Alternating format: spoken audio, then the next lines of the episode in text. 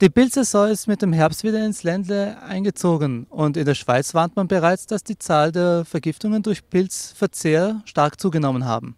Wir sind heute bei Klaus Zimmermann von Natura Dornbirn und fragen ihn, worauf es beim Sammeln von Pilzen zu achten gilt.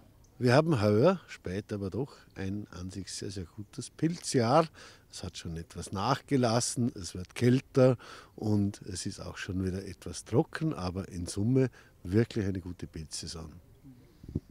Wenn ich jetzt nun damit anfangen möchte, Pilze zu sammeln, natürlich für einen Bedarf, kann ich dann einfach losgehen in den Wald rein und sagen, super, Pilze gefunden, nehme ich mit, werden zubereitet?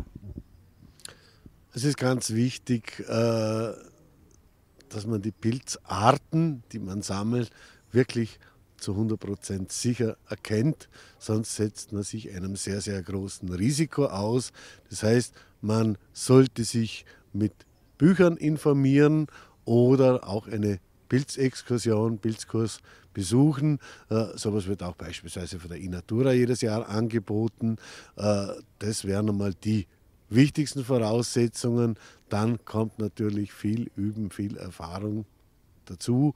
Das heißt, man sollte zuerst zwei, dreimal Pilze sammeln, schauen, äh, immer wieder durchbestimmen und dann erst die Art auch nehmen. Sie haben es gerade gesagt, ähm, es gibt Pilzbücher. Wenn ich jetzt nun so ein Buch mitnehme und auf das Buch vertraue, bin ich dann gut genug vorbereitet? Ich muss wissen, wie ich mit dem Buch umgehen kann. Wenn ich in so ein Buch reinschaue, sehe ich ganz verführerische Bilder und anhand der Bilder kann ich leider die Pilze nicht bestimmen, sondern ich muss die Beschreibung darin lesen und äh, da muss jedes Wort in dieser kurzen Beschreibung wirklich zutreffen, sonst sollte ich die Finger von dem Pilz lassen. Das ist ganz wichtig. Noch einmal, da sind die Fotos sehr, sehr verführerisch und eine Pilzbestimmung anhand von Fotos ist sicher nicht möglich.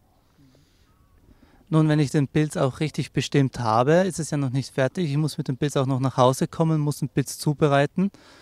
Worauf gilt es denn hier zu achten?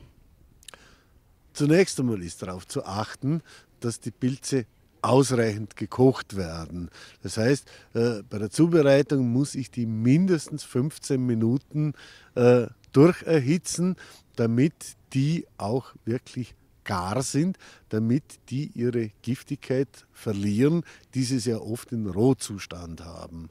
Also das ist ganz, ganz wichtig. Das Zweite ist, ein Großteil der vermeintlichen Pilzvergiftungen sind eigentlich Lebensmittelvergiftungen.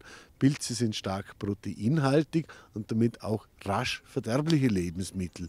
Wenn ich die in eine geschlossene Nylontasche gebe oder eine halbe Stunde im heißen Auto liegen lasse, sind die verdorben. Da bekomme ich keine Pilzvergiftung, aber ich kann mir eine satte Lebensmittelvergiftung einhandeln. Also der richtige Umgang auch bei Transport und Lagerung ist für die Bekömmlichkeit sehr, sehr wichtig.